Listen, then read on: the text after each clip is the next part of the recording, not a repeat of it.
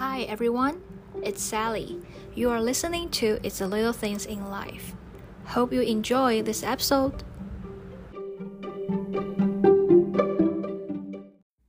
Hello，大家晚餐有吃饱吗？我现在录音的时间是礼拜六的晚上八点多。 就在刚刚得知了一件非常令人开心的好消息，就是台湾柔道男子六十公斤的杨永伟得到了银牌，这也算是台湾的旗开得胜。那希望陆续接下来的几天都可以听到更多的好消息。那台湾选手加油，为台湾争光。那其实最近世界上有好多事情可以聊哦，比如说昨天晚上的奥运开幕典礼，你们有看吗？还有啊，最近大家都在讨论的。选手村房间的床是纸板做的，这其实也是一个蛮有趣的事情。另一个呢，就是应该大家蛮关心的，是下个礼拜二开始，就是二十七号开始，警戒降为第二级，大家应该都要开始回去上班了。而我本人其实也不例外，所以呀、要好好把握在家工作的时间。其实我蛮 enjoy 在家工作的，因为可以省去很多通勤时间，尤其是我上班地点真的很远。那省去的这些时间，让我也可以好好的在家运动。不知道你们喜不喜欢在家工作呢？好的，那今天节目的内容，希望大家会喜欢。这次邀请的来宾，其实是我相当敬仰的一位老同事了。我觉得他真的很厉害。而这次要聊的内容，我相信也是大家以前。可能学生时代都有的经历，就是学英文。不知道你们小时候学英文的心路历程是如何呢？你觉得你的英文学得好吗？有没有遇过哪位英文老师让你从此喜欢上英文的？在开始今天的节目前，跟大家分享一个好消息，就是我的 Podcast 终于有自己的 Instagram 账号了。希望大家可以不吝啬的给我一个 Follow，或者是一个 Like。以后 Podcast 相关的资讯消息都会在那边做分享，那你们大家可以直接搜寻 "It's the little things in life"，或者到节目资讯里面看，我会把 username 放在那边哦。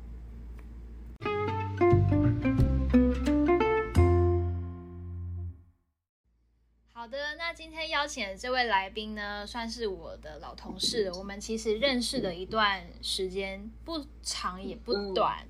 那他目前的工作呢，我觉得很想要来跟大家一起来分享，跟一起来讨论。然后，因为我觉得这位来宾他的工作内容应该跟我们大家小时候的一些学习语言的那个过程都蛮给人家共鸣的。这样子，好，那我废话不多说，我们赶快来请他出场吧。Hi，Jamie。Hi，It's the little things in life。观众你好，我是 Jamie。然后呢，我也是我自己小小工作室就 Learn with Jamie 的创办人，对，就是我本人。然后我教英文，我是主要教大人英文啊。我教学的核心就是简单英文漂亮表达，让大家不要害怕讲英文。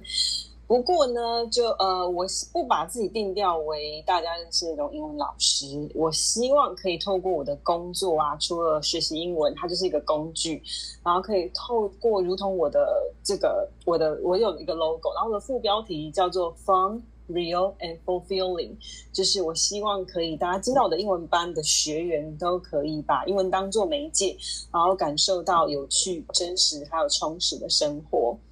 因为其实我们都在追求最纯粹的快乐，不是吗？这就是我想要传达的一个讯息。我很喜欢我的工作，那也因为这个工作呢，我跟今天的主持人 Cindy 变成同事，然后我们从同事变成现在朋友关系喽。那我必须老实说，我真的是有一点紧张。我要采访你，我要采访你，我真的很紧张，因为呃，因为我一直把你当成一个大姐姐看待，然后我觉得你真的是很厉害、很强，就是我心目中的 不会，我觉得你是我心目中的女强，就是你很知道你自己要做什么，然后你也很有节奏、很有系统的去完成你想要做的目标。这好像仿佛是现在这个社会的女性。女性意识抬头吗？是可以这样说吗？嗯、我觉得就是很对现在的女生跟好几十年前那种阿公阿妈那个年代的女生其实是很不一样。就是我们女性可以有自己的声音，有自己的 voice，然后去做想要做的事情。那我觉得在我心目中，你就是这样的一个 model。我觉得需要向你看齐跟学习。谢谢。好，那刚刚你有说到，就是其实你不希望我们把你定位成英文老师嘛？嗯，所以你觉得你自己是比较像是一个企业家吗？就是 entrepreneur 的这样的身份吗？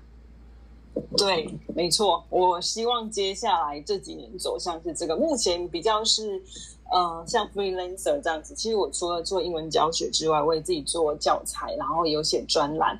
但其实我不管是在专栏的部分，我都很强调于。我还蛮喜欢那个呃 mindfulness 的这个观点，就是希望大家还是可以透过学习英文来找到自己的平静快乐吧。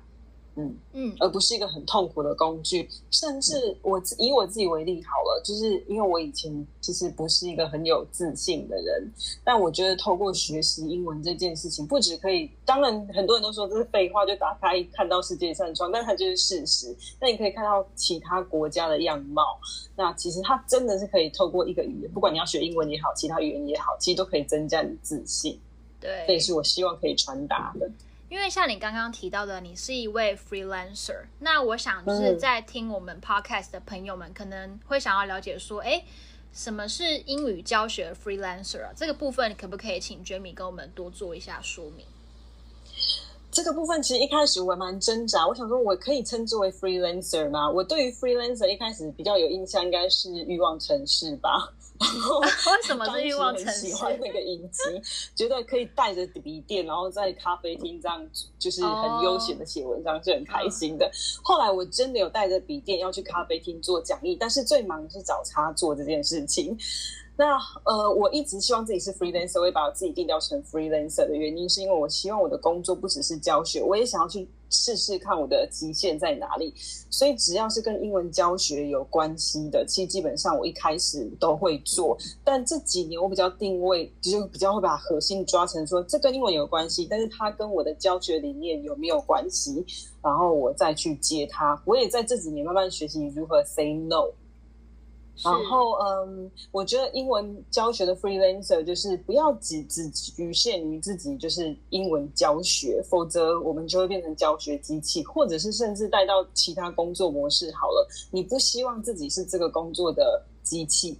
很多人会担心 AI 未来会不会取代人类，但我觉得只要我们不要把自己定调成为工作机器，其实取代性并不高。我们可以去找到自己的不可取代性。是，嗯，那我想要问一下，就是说是怎样的机缘或者是机会下，会让你想要成为这样的自由工作者呢？尤其是又是在英语教学这个领域。哦嗯、其实我在大学毕业之前呢、啊，就开始教英文了。然后我在大学毕业之前，其实一直都是很乖的女孩，虽然我成绩不是很好哦，我以前英文不好。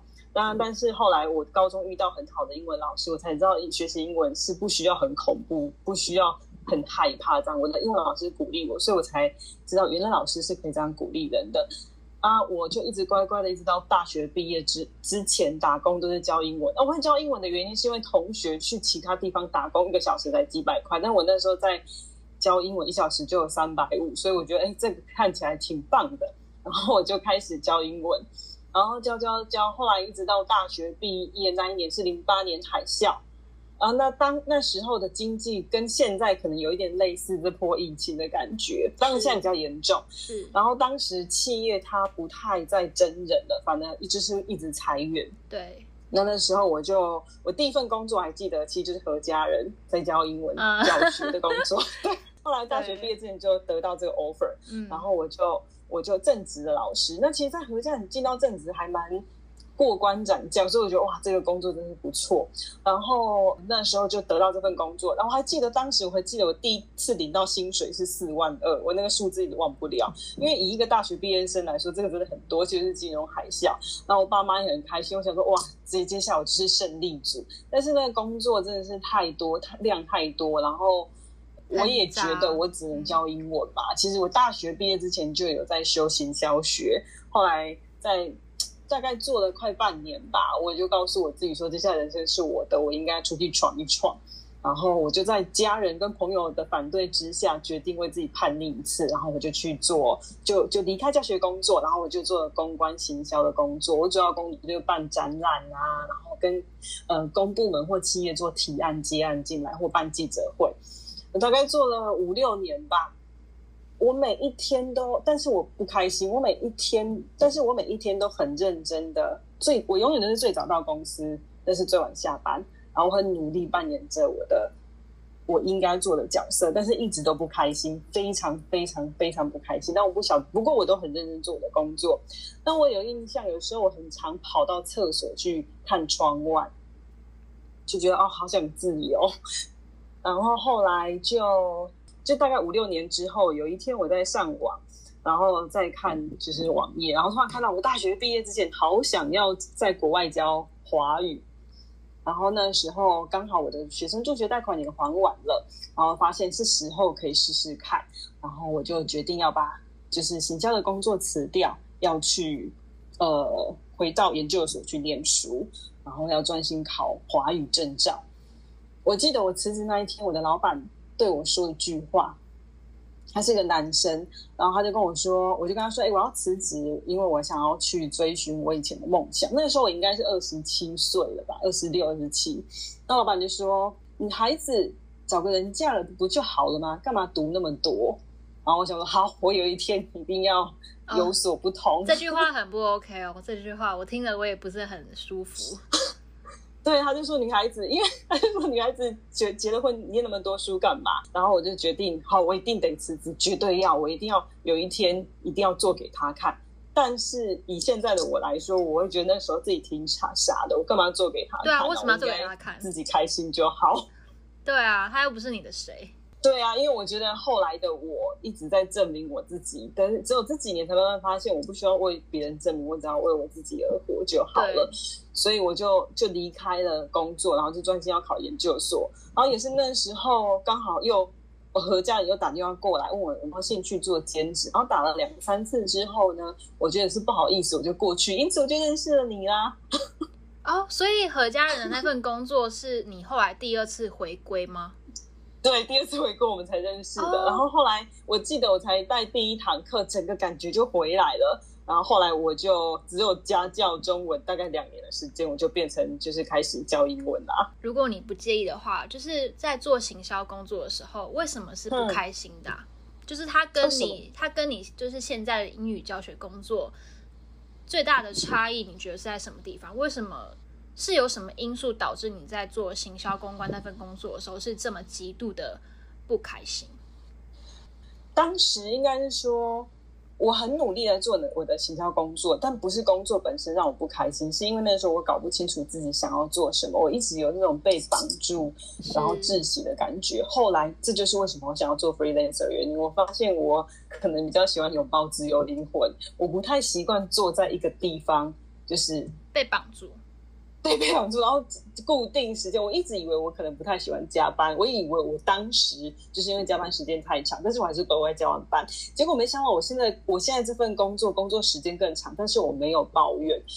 所以我觉得当时是因为你是为了别人而努力，但现在的我，我知道我是为了我自己而努力，或者是我想要协助我的客户或者学员这种成就感而努力。然后以前我一直在追求所谓的呃完美工作。或者是世俗嘴巴说的那种工作，后来我发现没有完美工作，只有你不讨厌这份工作。你从不讨厌当中慢慢学习。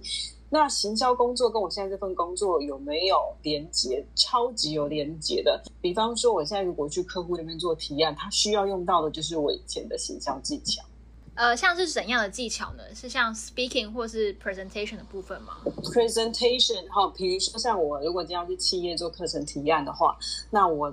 从前期的架构课程，还有哦，应该说我从前期第一次去跟客户做接洽，因为有时候客户他其实连他自己需求都要什么都不太清楚，对，那我就必须透过我的可能是之前累积的一些稍微几年的说服力，去去引导他说出来他想要的需求，或帮他创造需求，然后再就 presentation。我觉得之前在行销工作的时候，因为我们常要去跟客户提案，或甚至去做标案，所以我就可以比较能够聚焦我的我。现在的课程的焦点，然后让客户达到他想要，应该说我比较可以克制他想要的东西。我知道这在很多补习班或老师的手上，可能他们会需要外包这个部分给别人，但目前都是我自己在做。所以我觉得这个都是有帮助的。就让我想到以前毕业之前听到贾伯斯说过，他说过去、现在跟未来通通都连在一块。哦，我刚刚也想到这个，看不到吧？你因为你我刚刚听你在描述你这诊断过程跟就是经验的时候，我其实脑袋马上浮现的也是你刚刚说的贾博士那一句话。但是我现在，我现在突然想不起来那句话的原原就是原本完整的句子是什么。我记得是有什么 connecting dots 之类的。对，怎么大词我真的完完全忘记了。可是可能当下我也想要，就是在透过我的课程或今天的这个平台分享。其实有时候当下看不到连结性，但并不代表它不会发生。只要你现在觉得是对的，然后没有对得起自己，然后你做的是舒服的，你就给它做下去。因为哪一天你都不晓得什么时候会看到现在做的事情。你不知道你过去学到的技巧或者是某一个经验。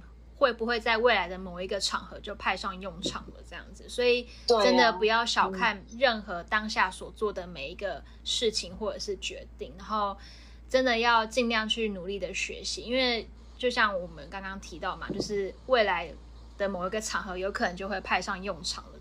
嗯，没错没错，我这个非常同意，所以就是可能耐心吧。对，我想要问一下 Jamie，就是。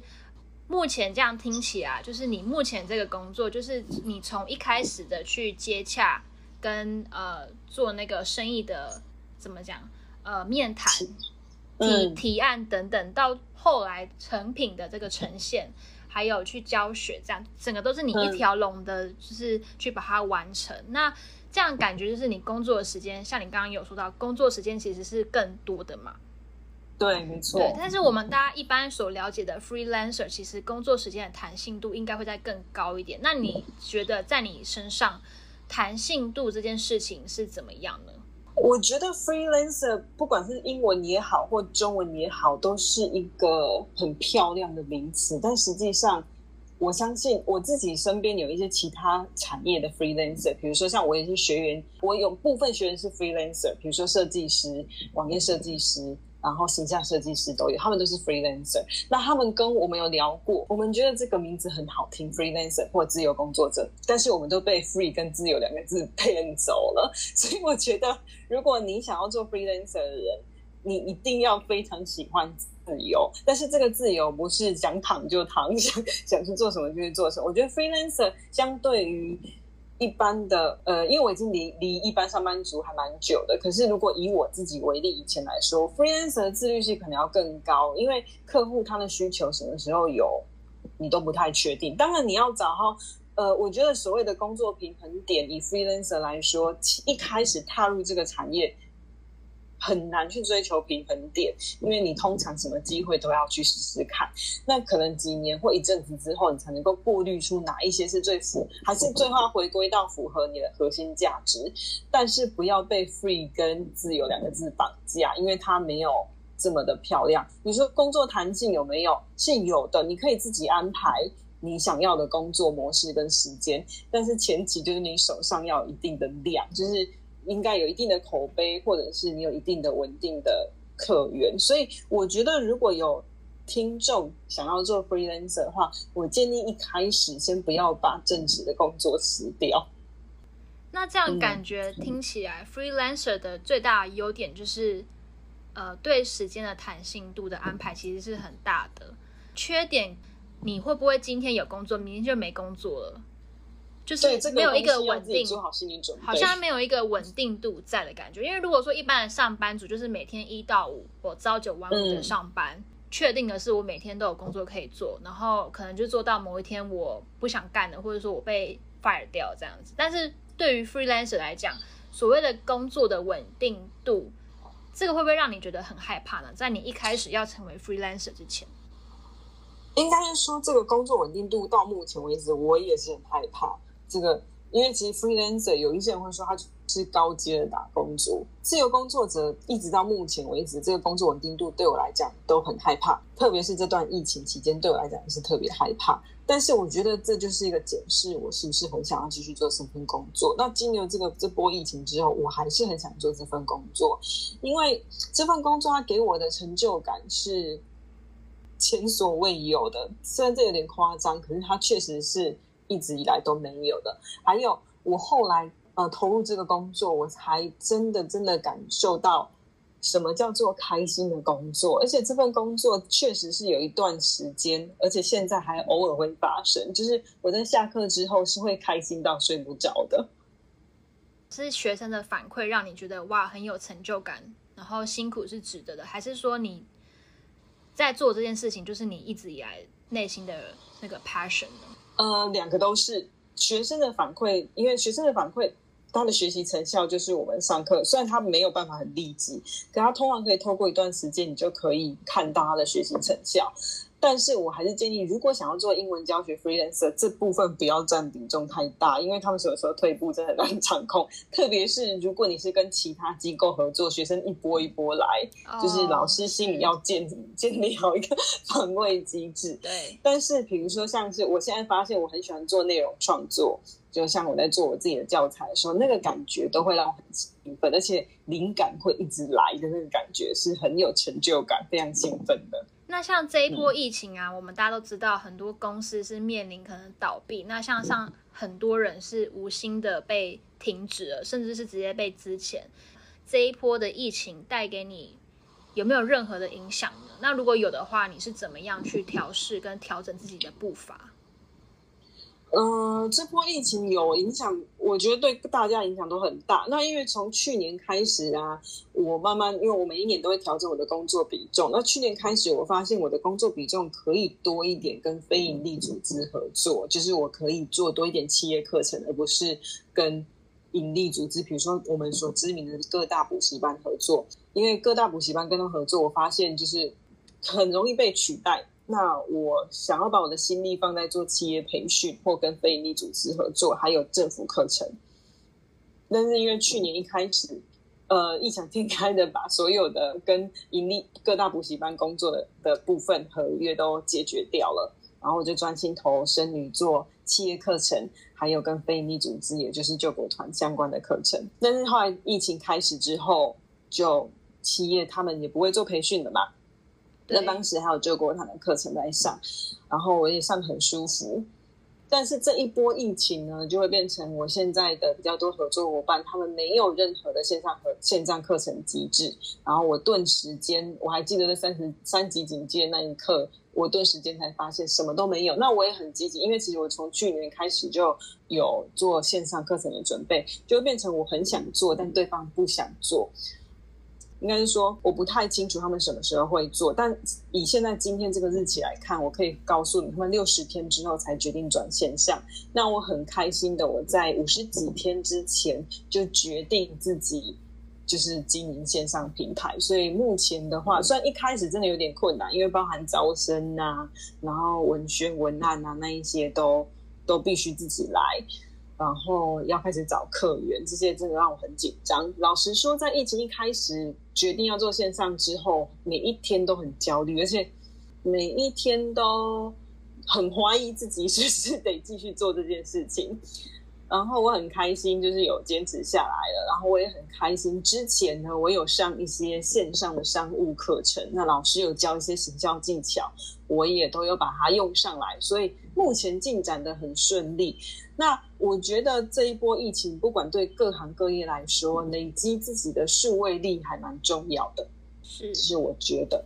那我其实想要回到你刚刚说到那个各大补习班。这边的问题，因为像我们两位都有跟各大补习班合作的经验嘛，那我会想问 Jamie 说，你觉不觉得跟所谓那种连锁知名的补习班签约合作去教学是一件很被束缚的一件事情呢？你完全懂我啊，这就是为什么要离开的原因啊，因为你教什么，你做什么都是会被限制住的。那我觉得学习英文来说，当然如果有，应该是说看你的市场是哪一些啦。我不晓得 Sally 有没有看过一本书，如果你有兴趣的话，下课我也可，不是下课，线上直接讲。我现在在上课，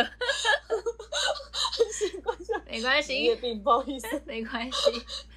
结束之后，我把连接给你，或者是你也可以查查看，它叫做《人生胜利圣经》，它中文名称叫。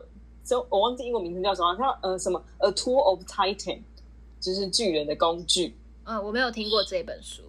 然后那一本书，呃，我记得我是在好几年前看我的老师采访这个作者叫 Timothy，他有他自己的 podcast，我也觉得超棒的。然后这 Timothy 他那当时的的的采访的内容让我觉得很感动。后来我这次今年去年开始买的那本书，那本书通通都被我贴完那个很多贴纸。然后里面有提到一个一个论点，我觉得蛮重要，就是我们如果不管是你要做自媒体也好，或自由工作者也好，很容易去想要把很多机会抓住，可是他有说，就是铁粉理论很重要。如果你跟各大补习班合作的话，你就会有点像 Walmart 或 Target 这样子，你的你的受众或者是你会很需要让人人喜欢。但是我觉得让人人喜欢有一个缺点，就是人人就是会有你要必须要接受会有很多人不喜欢你。那如果你愿意接受很多人都不喜欢你，那你何不去发展小众呢？小众以经济模式来说，或你个人品牌，或是学员来说。客户来说都会是比较好，因为当你把小众市场打造起来，他们是你的铁粉，就可以用口碑形象去带入。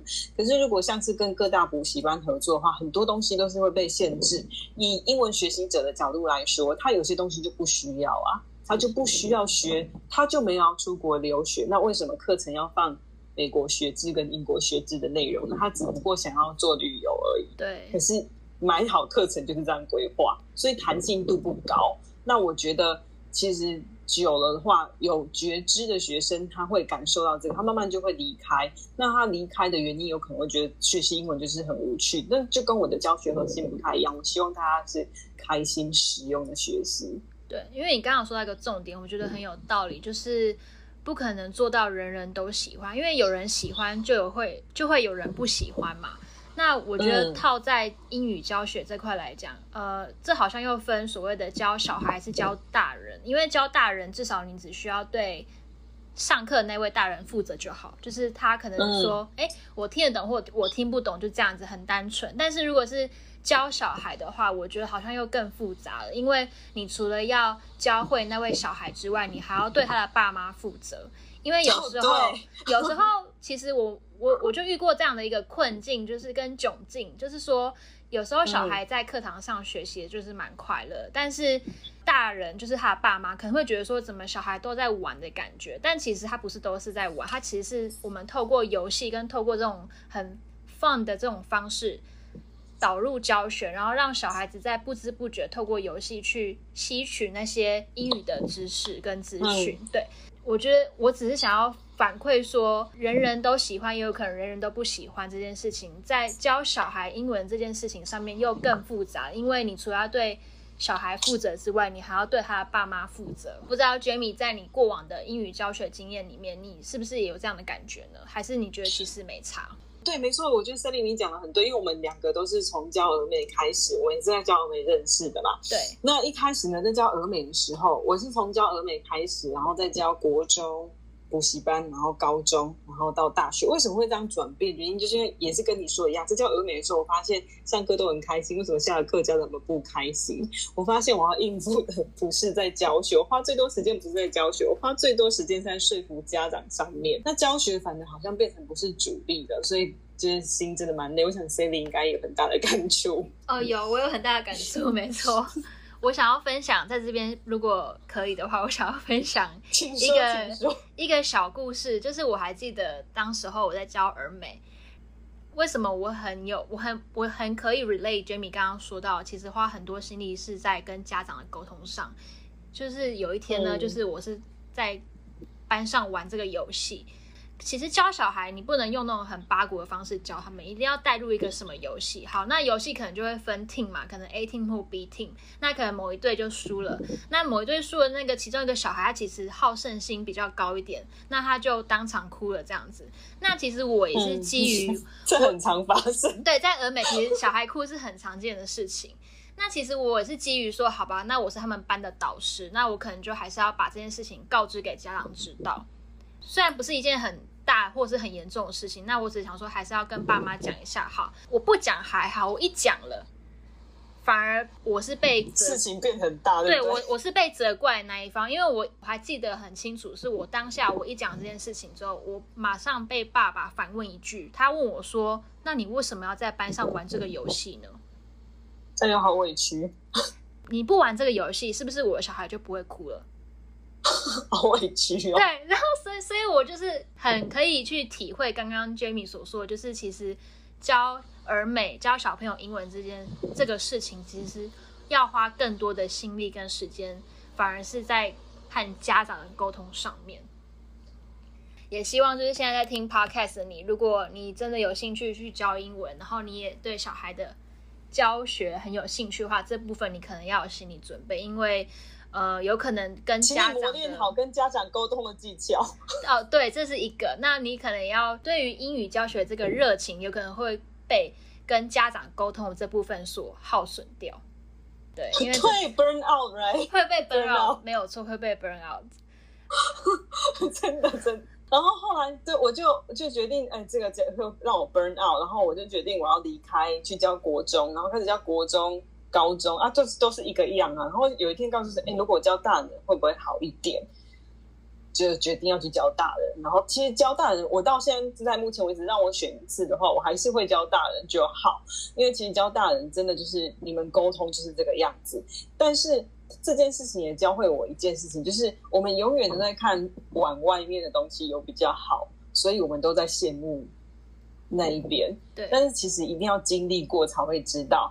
老实说，如果有在听的观众 想要教大人的话，不管语言以语言来说，其实教大人大多数也是在教大宝宝。你虽然不需要、不需要、不需要面对家长，因为他就是本身付钱的人，可是他们还是会不不是绝对，但是还是有部分会是非常的 demanding，或者是他就是。不晓得为什么要来学，只是觉得英文不错就来学一下。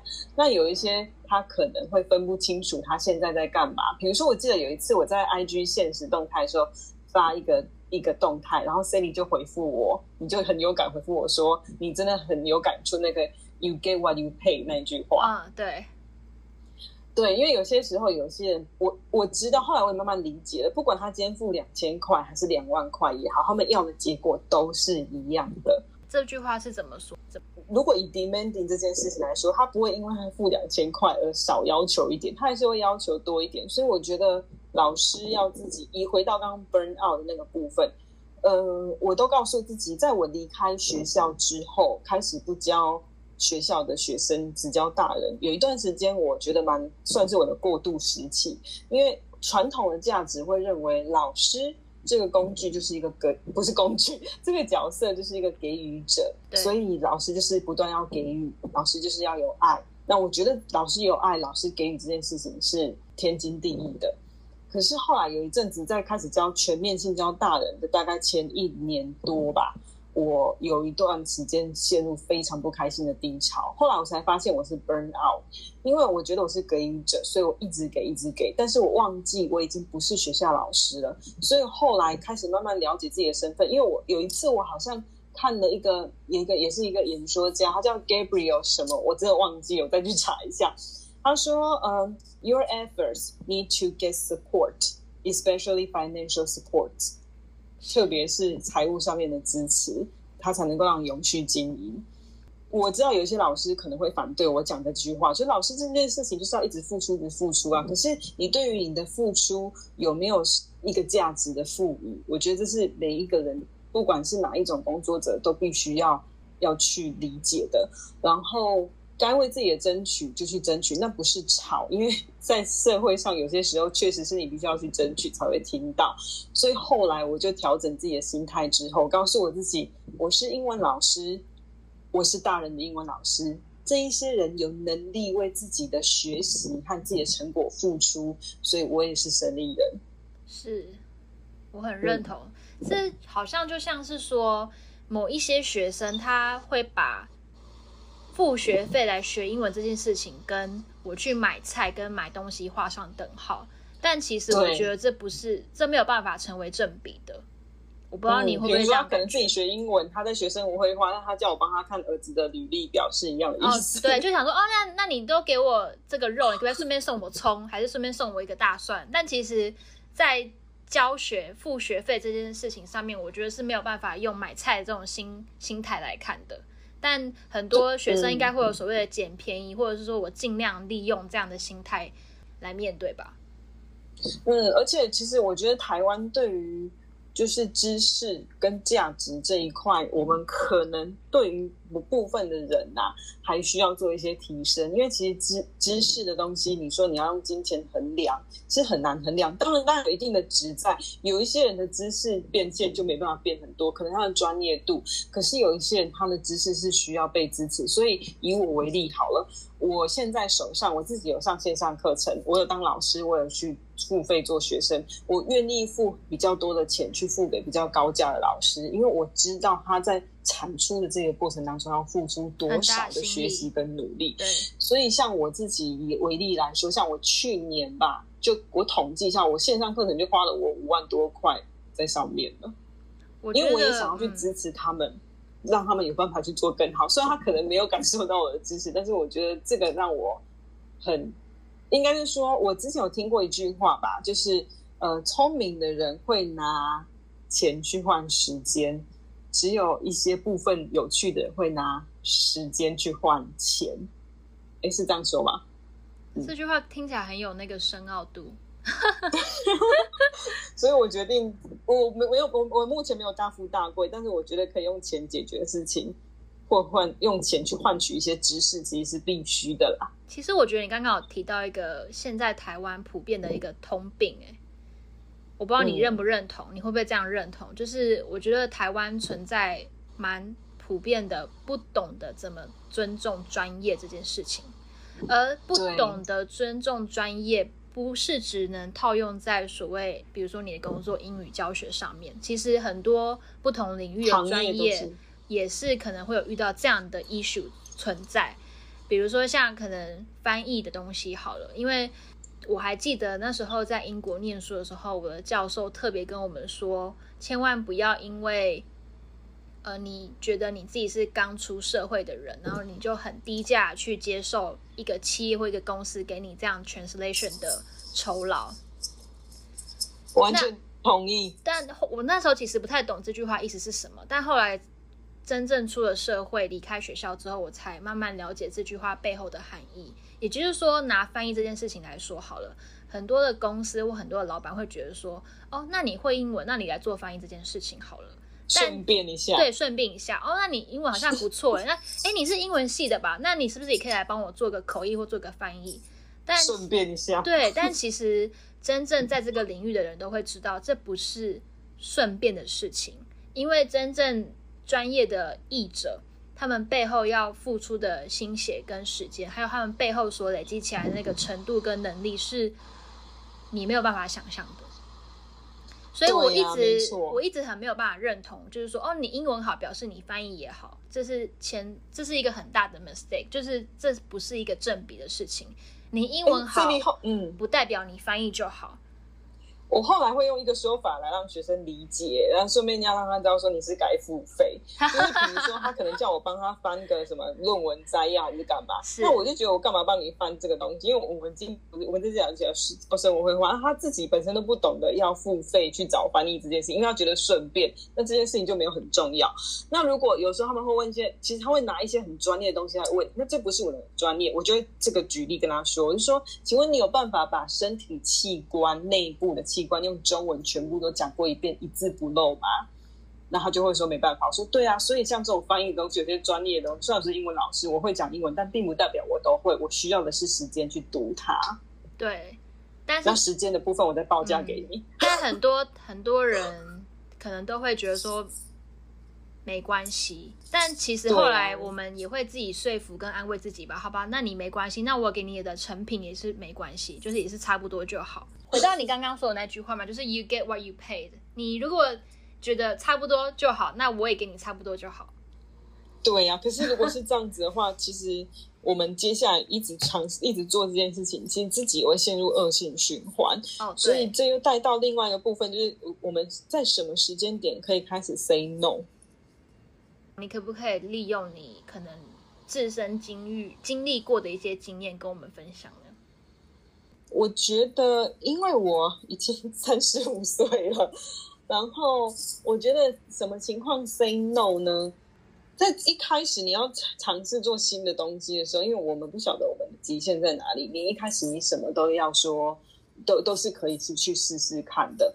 然后你可以为自己设停损点，我觉得设停损点这件事情对我来讲还蛮重要的吧。比如说，好，我现在因为没有经验，所以我愿意可能降低我自己的价格到什么时候？可能半年之后或一年之后。那这半年之后跟一年之间，我要付出什么样的行动，累可以累积到这那个专业的水准？速度。那等到我累积到这个专业水准速度，那时候除了我自己推荐自己之外，也有其他人来推荐我。那时候我们就可以开始 say no。而且我们在那段期间，在停损点之前的那个期间，你会看到各式各样的，你就知道哪一种是你想合作，哪一种是你不想合作的。我想要再问一下，在你这么多年跟这么多英语教学的经验之下，有没有令你印象深刻的学生的学习态度呢？让我印象深刻倒还好，但是如果有线上在听，嗯，要把英文或者任何语言学好的学生啊，尤其是大人，我想要建议一下一个点，就是这个是我很常遇到学生会发生的状况，在他们一开始学英文的情况之下，刚开始，嗯，他可能一开始上课他很喜欢，或者是他重燃对英文的兴趣，比如说像我自己的第一堂课好了，我通常都会跟学生说，第一堂课你他听不出这堂课是。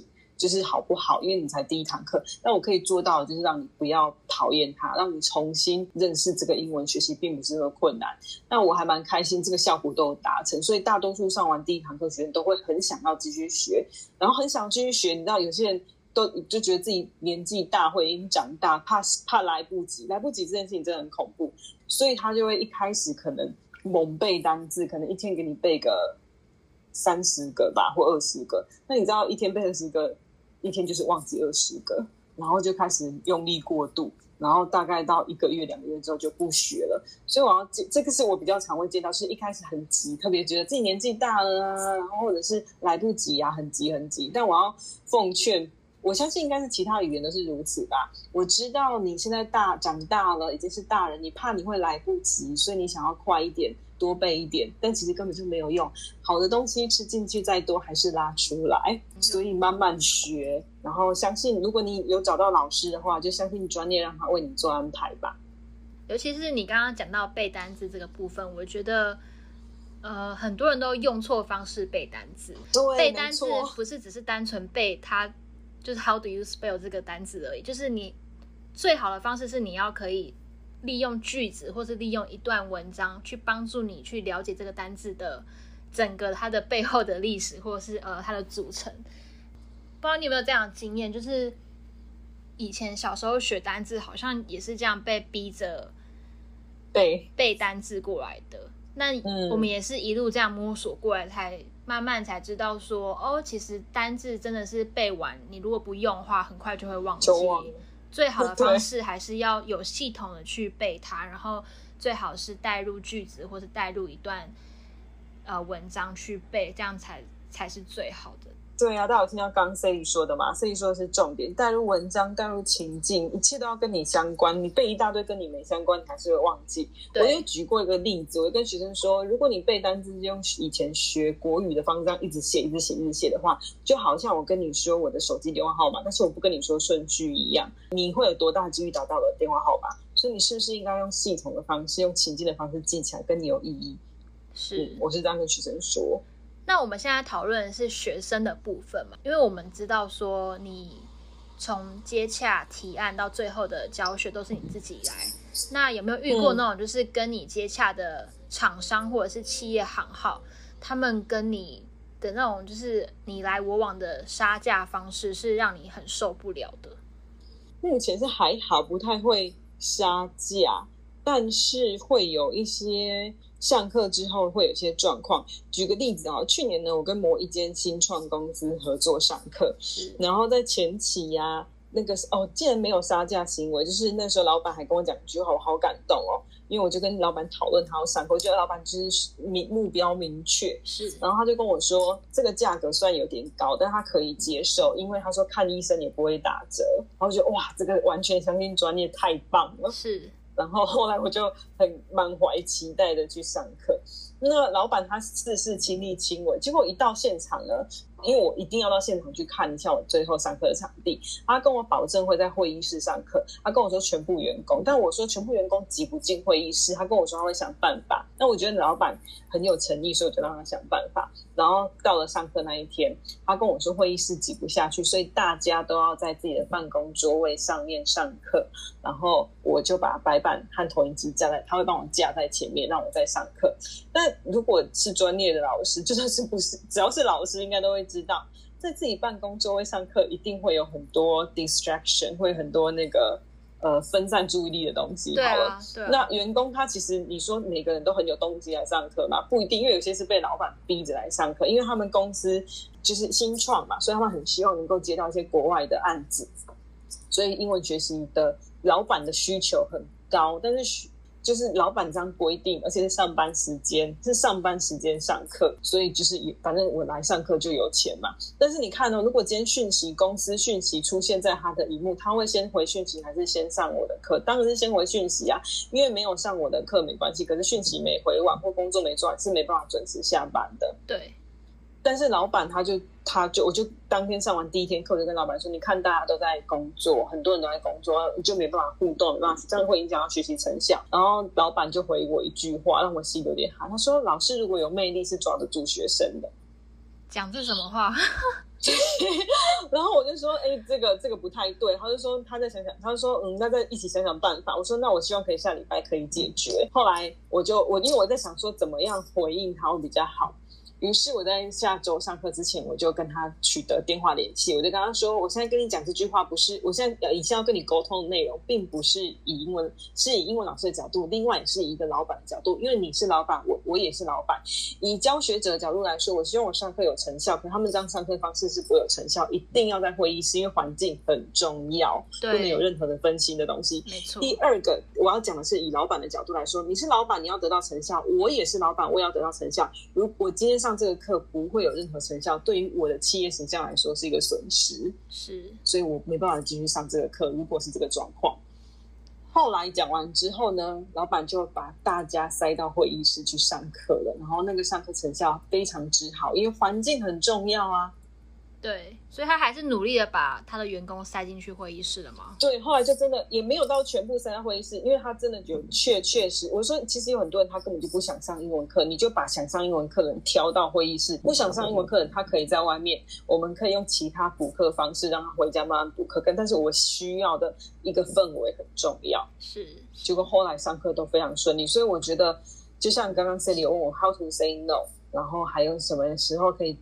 坚决自己的立场，我觉得前期你可以什么都说可以，慢慢学习什么是你喜欢，什么是你不喜欢，什么是你可以接受，然后顺便也不断累积自己的实力。那我觉得到时候你跟人家 say no 的时候，你原因什么都可以说得很明确。我觉得这是很好。我没有跟他吵，我也没有跟他争执，但是我是用很理性的方式分析给他听。我觉得这就蛮有用的。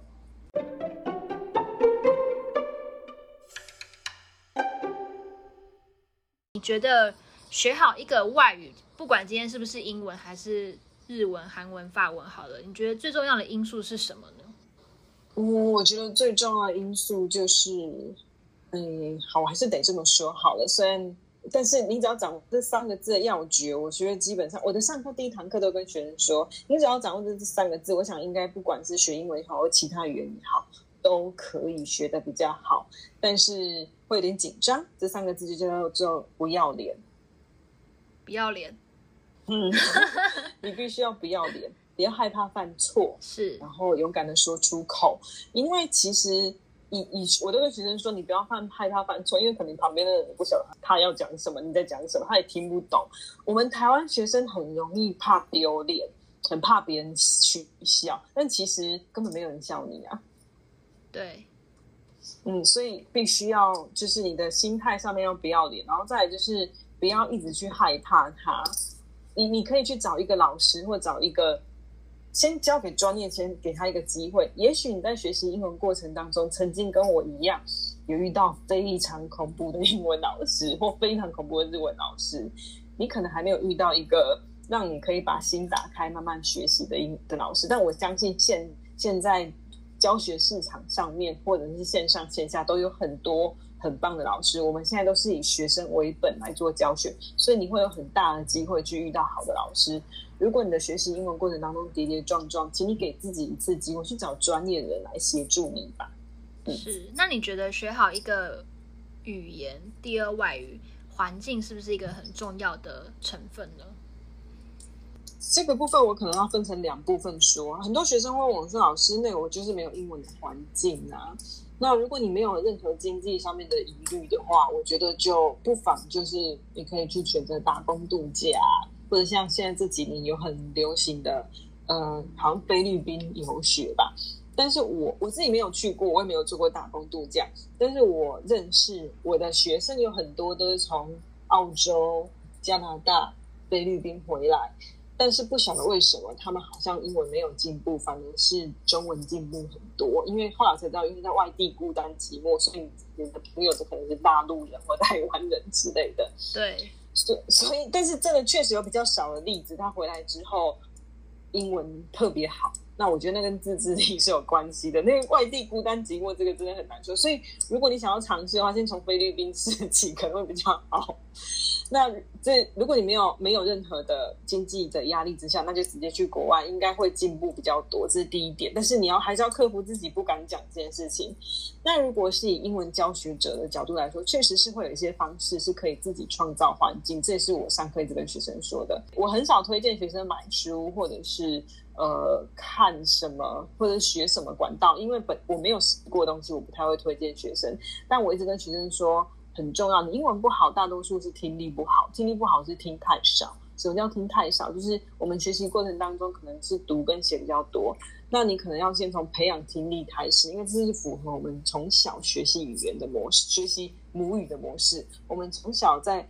生出来之后一直听妈妈跟我们讲妈妈妈妈妈妈，讲到十二个月之后我们才会讲妈妈。那你小时候都要听那么久，为什么长大会希望自己可能学两三个月马上就会立刻给他讲英文？不太可能。所以听给自己时间，我觉得创造英文环境可以，你可以在台湾创造英文环境，可是你要找到固定的时间，找到适合你学习的英文杂志，然后去固定规律性的去听它。所以回到刚呃这里提到了，没有你没有经济顾虑之下，你可以选择出国。创造自己的环境，但是你要克服自己紧张的情绪，然后愿意说出口。第二个呢，你可以在如果你有经济的考量、工作的束缚，那你可以待在台湾，但是你一定要规律的让自己有听力的练习，我觉得很重要。如果说有经济的压力没办法出国的话，在台湾要怎么样？让自己可以尽量在那个语言的环境下呢？你刚刚提到听力，比如说我可以做什么，然后来让自己的听力进步。嗯，好，以我为例好了，我觉得我不是特别聪明的小孩，然后我从小到大就。很羡慕很聪明的小孩，可能读一可能能读半小时的书，但是我要读两小时才有办法达到他的效果。所以我觉得我试过的东西，应该大家都可以试着做，因为我我都做得到，大家都可以做得到。我觉得，呃，我自己来说，像我刚刚说，我不推荐什么书，但我会推荐一个系列的书，就是空音系列。我觉得空音系列这件事情对我来讲帮助很大。我以前英文非常差，后来我大学回到母校去实习教英文，我的英文老师知道我教英文，差点没有从椅子上跌下来。谁帮助了我？我觉得英文杂志帮助我很多，就是空音系列。那那段时间也是我听空音，一直到目前为止我都有在听。目前我就不会像以前这样子，可能就是每天然后扎实的听做笔记。它现在可能对我来讲比较像是背景音乐吧。嗯嗯，我觉得听力很重要。然后。还有，我也想，我可以就是利用这个平台跟想要当英文老师的听众说说看吗？可以啊，可以啊。就是如果你是英文老师的话，我我自己我自己看到有一些可能老一点的英文老师，他可能是英文老师，大家都好会教哦，可是说出口。太不太愿意说出口，所以他们可能说也不太会去想说。我不晓得是说的能力，但应该说的能力都没有什么问题，所以说很重要。然后还有，我们是英文老师，我们是需要每一天学习的，包含我还是每一天学习英文。我觉得这个东西就有点像健身教练，学习就算你不是英文老师，你是学英文的人也是这个样子。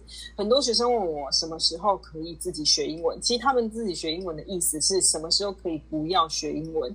这是一个必须终身学习的语言，因为它就是一个很多人在讲语言。语言这个东西本来变化就会很多，语言是一个活的东西啦。语言是终身学习，一直它有很多新的东西呀、啊。对，因为语言是人在讲的嘛，然后人是会一直变的，所以语言也是会一直变的。语言是人类创造出来生活用的东西，所以所以它是工具，工具是要去用它。对。所以一定要每天学，我觉得就像是英文老师，其实他自己也要每天念英文。特别我们母语不是英文的英文老师，对，有点像是健身教练好了。健身教练他不可能因为自己是健身教练就再也不运动，因为他八块腹肌会不见。对，所以他们都每天运动的话，那为什么我们学英文不能不每天学呢？为什么我们是英文老师还不每天读英文呢？对。你是英文老师，或者是你未来学到某一个英文阶段，一定会一定会开始不需要像以前这样狂记笔记学，是开心的学习。但是你就是得碰它，不可能不碰它，因为我觉得英文学习就是一个终身学习的。对，那这边我想要问一个额外的问题，嗯、就是可能跟学英文的技巧没有关系。有些学生可能问说：“哎，那我到底要学美式英语还是英式英语呢？”这部分你要你会怎么看？哦，我觉得这个部分，我不晓得 Sally 以前你在俄美的时候有没有遇到这个问题？就是以前呢、啊，我在俄美有遇过，或者是后来那个呃教大人之后，有一些外师，因为很多外师都来自不同国家嘛。对。那我记得以前我在俄美的时候有配过一个外师是爱尔兰人，就家长就说他要换那个外师，因为他一定要美式腔调。那我自己是跟学生说，那个各个。这个语言呢、它是以以我现在教大人为例，我要说我现在教的比较像是 global 的全球化英文。那全球化英文啊，你们是要表达，我觉得全球化英文是你你去选定一个发音是可以去学它，但是你要习惯，而且你也要有觉知，有不同的发音的的的腔调。对。所以以大人来说，好了，如果是非检定的情况，你要做沟通，那你可以选你舒服的腔调，你要美美式的还是澳式的、英式的都可以，但是你还是要有这个觉知，这个语言就是世界的语言，所以它有不同腔调，甚至连表达方式都会不太一样。对，尤其是拼写。那我在上课的时候会特别跟学生强调英式跟美式的拼写。不同，这个是我会说到的，是因为我也不希望说，结果他学了一大堆英文，就到是去英国，然后看不懂戏院在写什么。像我小时候，拿我自己来说好了，我成长一路成长过来，学的英语都是比较偏美式的，但反而后来我到国外求学，我是到英国去念书，会不会说，哎，我都小时候都是念偏美式的，会不会到英国就没办法适应呢？会不会听不懂？其实我觉得。刚到的前一两个月，一定会有所谓的磨合期跟挣扎期，就是对你会有点，同时要适应这个社会跟文化，同时也要适应适应这个语言，因为这个语言是你以前比较少听到的。但会不会真的没办法沟通，或者真的听不懂呢？其实不会，是需要一点时间的。因为只要你这个磨合期过了，就是你会慢慢融入这个这个社会这个语言，然后你就会慢慢就是你会 pick it up。像我以前都是。就是可能某些发音我以前都会偏美式，但是我反而去完英国回来之后，某一些字我一看，我就是很习惯把它念成偏偏英式的东西。嗯，所以回到可能刚刚 Jamie 说，会不会说，哎，我我可能小时候是念这个为主，会不会长大之后到那个国另一个国家去，会不会没办法适应，没办法讲，没办法沟通？其实是不会的。就是我觉得人是一个很容易适应的动物。我觉得语言这东西真的是很奇妙，要讲。他其实讲不完，因为这个学问太大了。对呀、啊，而且我就跟学生说，像我们中文，台湾有台湾的中文，大陆有大陆的中文，新加坡有新加坡的中文，但大家都可以沟通啊。所以你只要知道有这些东西，其实就够了，然后不要害怕去拒绝它。那像我们都说，学习第二外语，不管是什么语言，就是努力很重要。那 Jamie，你觉不觉得学习一个外语，天分重不重要？那你觉得天分在学习一个语言之中，它占的比例是多少呢？之前你有问过我这个问，就有给先给我看这个问题。我觉得，因为我本身不是一个很有天分的人，所以以我个人观点，简单来说，我觉得天分并不是最重要的元素。最重要元素是有没有这个兴趣。对。但是兴趣很难说，首先是你先不要去拒绝它。当你不拒绝一个东西，那你才会有机会是去喜欢它。然后，嗯，天分我觉得倒还好，应该是兴趣。然后接下来兴趣怎样继续维持才是比较重要。那所以就变成要有规律的习惯。哦、呃，就是还是要有自律，要求自己去多多接触这个语言的方式吗？对，嗯，因为像现在啊，呃，数位影音的方式其实很发达，嗯，呃，有别于以往，以前我们学生时代可能就是像你刚刚说，一定要每天学校都会给我们看空中英语杂志嘛，嗯，或者是常春藤杂志这样子。那现在数位影音方式这么发达，而且是千奇百怪的方式都有，你会不会也推荐学生可以去听一些英语的 podcast？或是看一些英语的电视影集来增进自己英文的呃流畅呃怎么讲这个流畅度呢？哦，这个问题问得很好。其实，在几年前啊，呃，应该在两三年前开始，会有很多大人询问我说，有没有办法把那个呃，就是看 YouTube 吧英文学校。如果是以 YouTube 这个为例好了，是呃，现在来说，我不晓得未来几年会变得怎样啊。但是以现阶段到今年为止，我的答案还是不太会改变，就是。你没办法看 YouTube 把英文学好，这是没办法。但是如果你是做那个付费的那种课程，我觉得可能是有办法，因为他可能就是在做针对做系统化的学习做课程。但是回到我们刚刚说的，You pay what you get。其实在线上的那些免费的平台，好了，那些老那些做英文语言学习来说，我相信很多老师啊，他都是自己也是补习班老师，或他自己有经营的平台，所以。很难说五分钟就把什么现在今年是全部学，然后呃什么五分钟就把国中英文学好，国中英文要一千个日子，怎么可能五元学好？就像你要运动健身，你看 YouTube 一直跳，应该也会受伤，道理是一样。所以我觉得还是要交给系统化的去规划做学习。那没有补习班的那些英文老师，他可能自己有平台，他还是用免费的东西导入他那边的平台，所以最后还是衍生成为一个付费课程。但是我们可以透过那些平台去了解我们喜欢什么样的感觉，或者是喜不喜欢这个老师，它是一个方式。不过还是要很小心，因为其实以我自己观察来说，目前有当然有少部分，待会我会推荐。就呃，我会推，应该说我会推荐学员看的，应该只有空音系列，他们的 YouTube，他们的质量我觉得真的很好。但其他还是太过于像综艺节目这个样子，所以我觉得它是复习的好工具。如果以免费平台来说，但是你说你要把英文实力增长的话，以以初级学习者来说，应该不太可能。但是如果以中级以上的英文学习者来说，确实是可以 keep 住你的实力，因为中级以上学习者他知道自己要什么跟不要什么。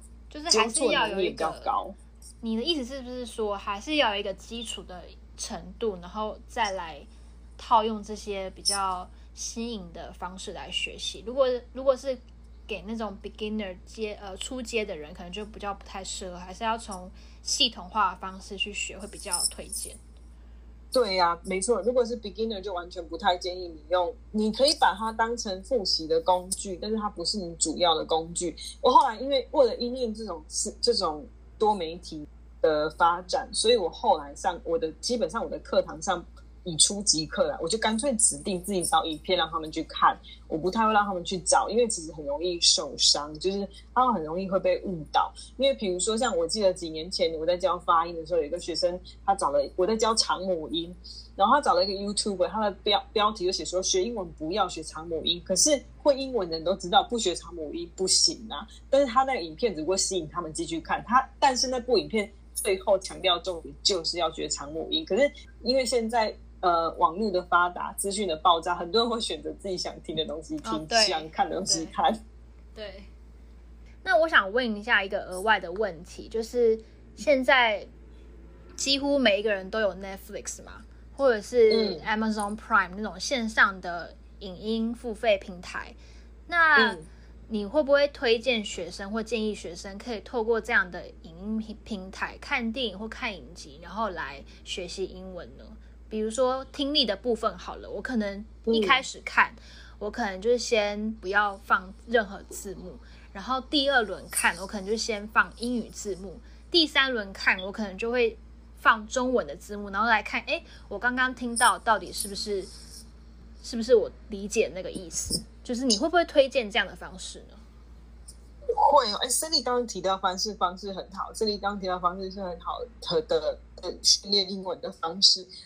可是因为可能我接触的目前呃手上有比较多学生，他们是初级学习者，所以我就会建议他们用另外一种方式。但是我还是很推荐看影集学英文。那一样再回到我刚刚说，其实你要看影集学英文，以初级学习者来说，他可以学一些生活用语或俚语，是课本上面没有教，是很好的方式，甚至练习听力都是好的。那中级以上他们就完全可以。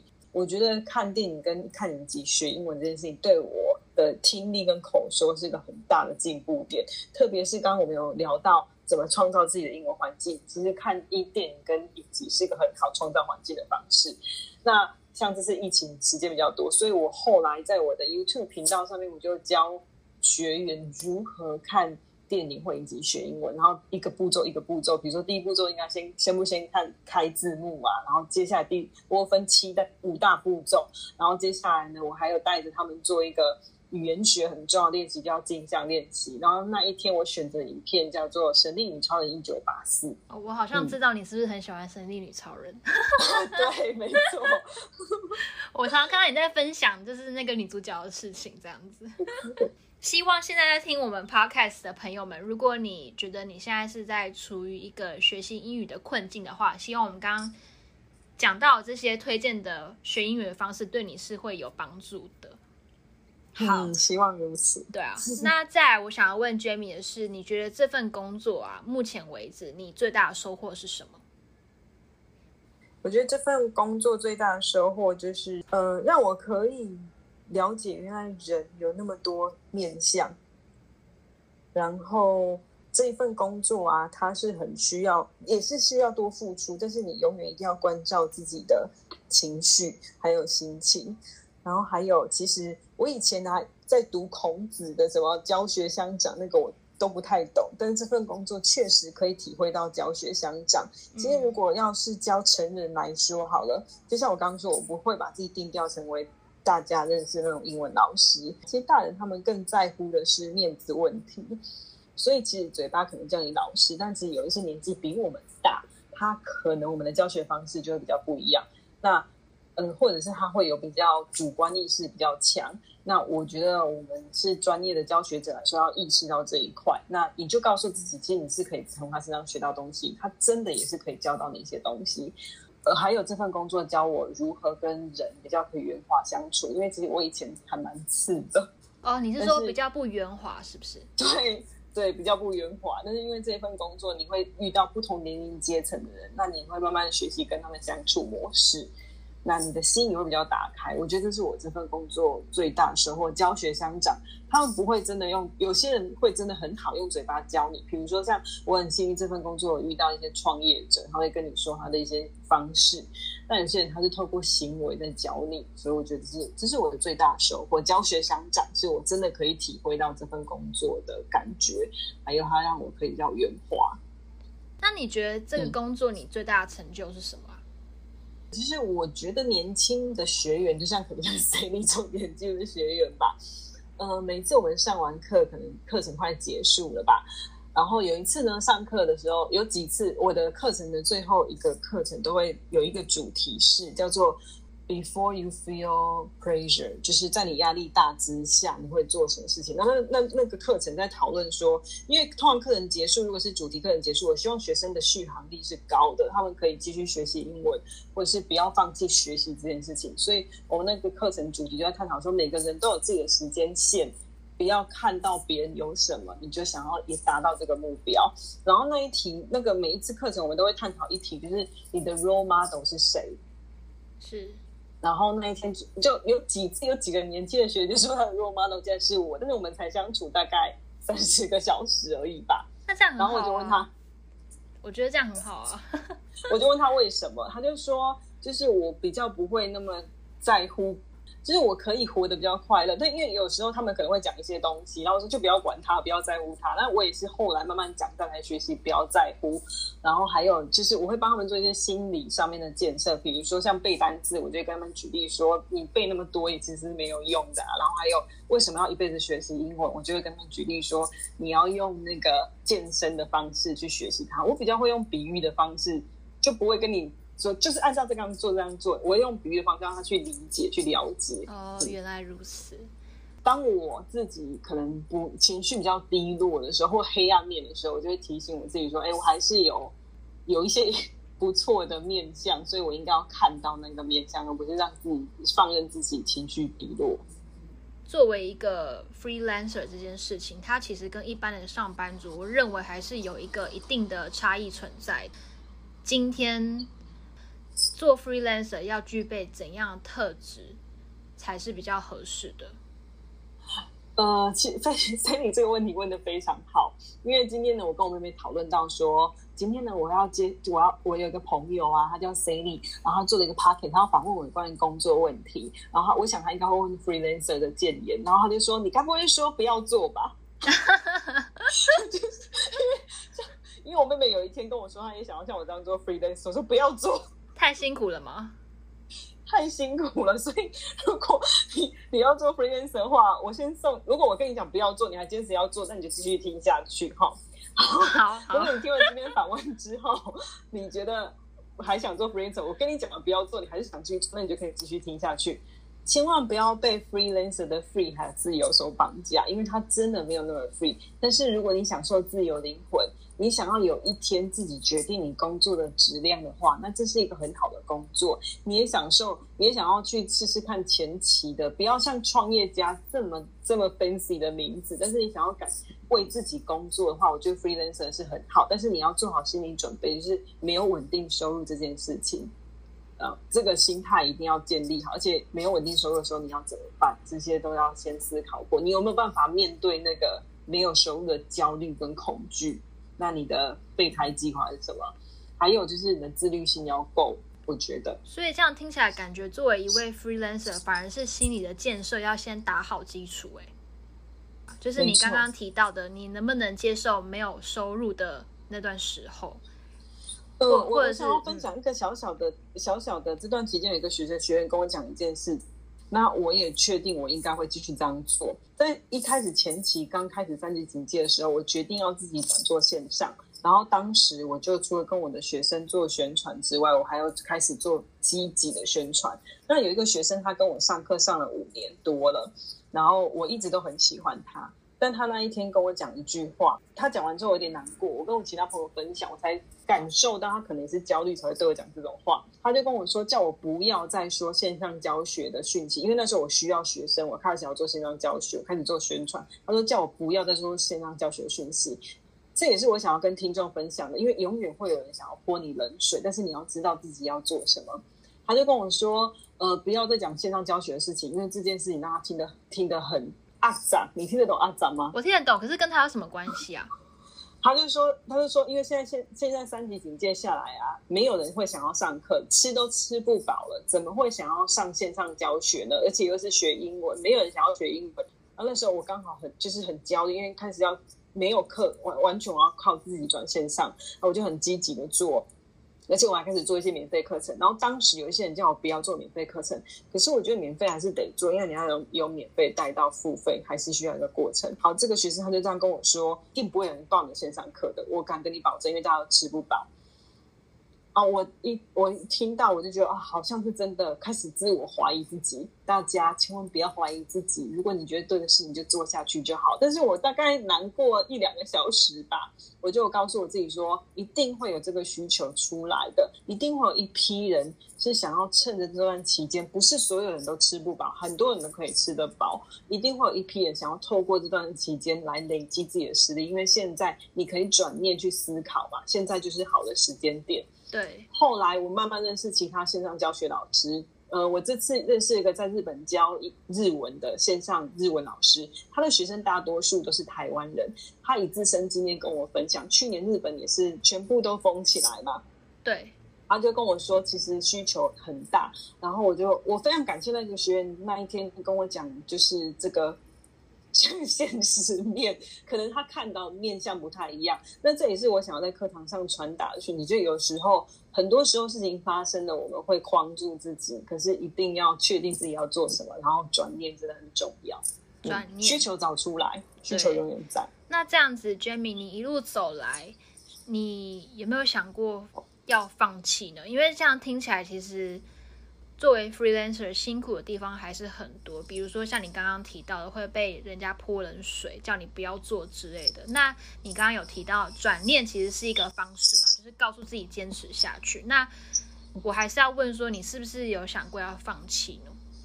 这段期间很常想到要放弃啊，会啊，然后我就觉得啊，可是可是我现在放弃了，那我之前都在做什么？那我就赶快去睡觉。哦，所以睡觉是你不要让自己想的这个 方法吗？就是自己想太多啦，真的是自己想太多啦。嗯，对，没错，这个这个波疫情确实是要做变化，一定会变化，不管是我也好，听众也好，Sally 也好。我们一定要不可能再回到正常生活，我觉得没有正常生活，只有最比较新的生活。对，后疫情时代，对啊，一定要转型，每个人都要转型，全世界都在变，那我们做好准备了吧？对，你做好准备了吗？对呀、啊，因为你刚刚最一开始的时候，你有提到说你现在有在经营一个自由品牌嘛，就是 Learn with Jamie。那你未来针对你这个自由品牌，有没有考虑要扩展这个版图呢？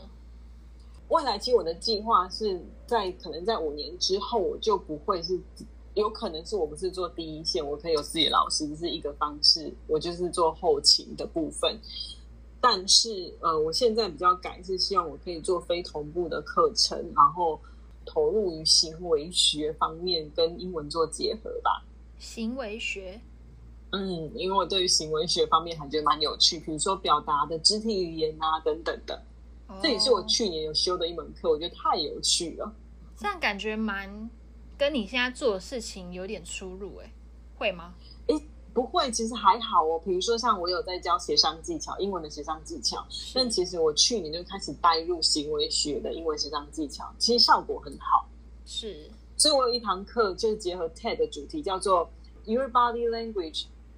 Shapes your future，肢体语言会带动你的未来。我觉得那个就还蛮蛮蛮有趣的，感觉就是一个另一门很深奥的一个学门。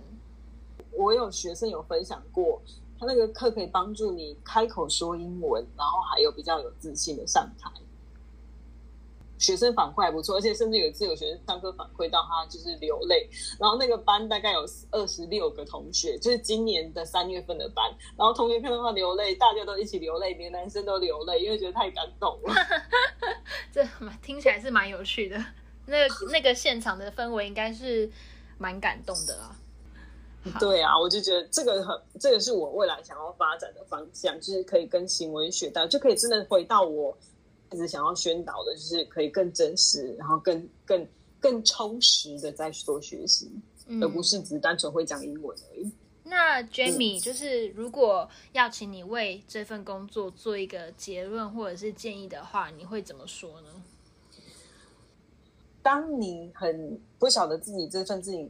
工作该不该做？你不管你是 freelancer 或不是 freelancer 都好，你想要离职都好。但是有一句话，我觉得是我老师教我们的，我想要跟大家分享。当你有所怀疑的时候，或者不晓得该怎么做，可以想想看这句话。他说：“What you say to yourself matters. It drives our destiny. It drives our future.”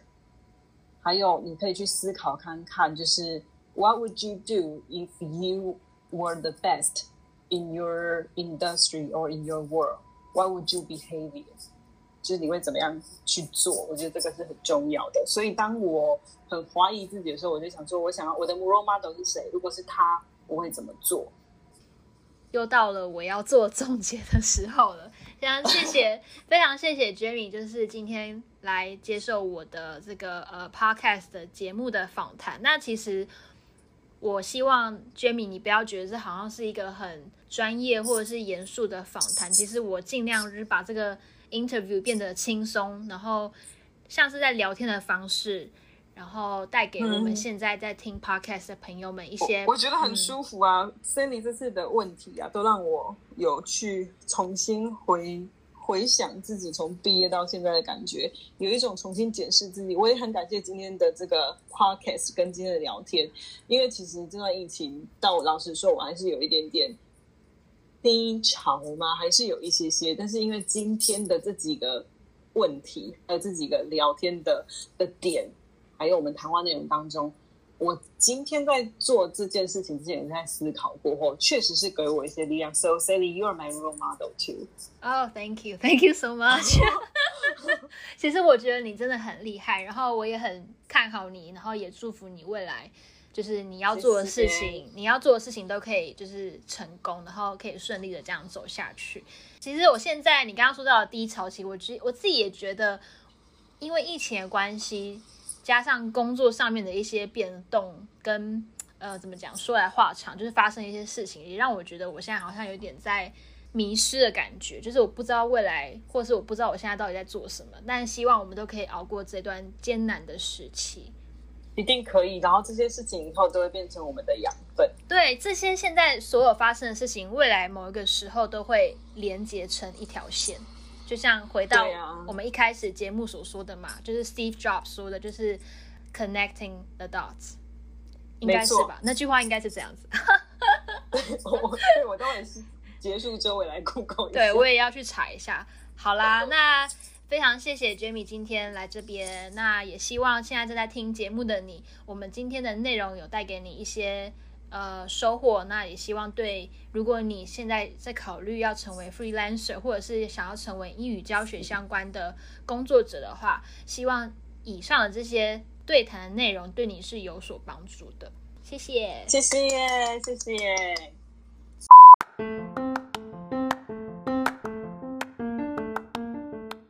Thank you for listening to It's the Little Things in Life. 谢谢大家今天的收听。如果不想错过下一集，请记得追踪订阅哦。如果你认识我的话，也欢迎来找我，给我 comment。Bye。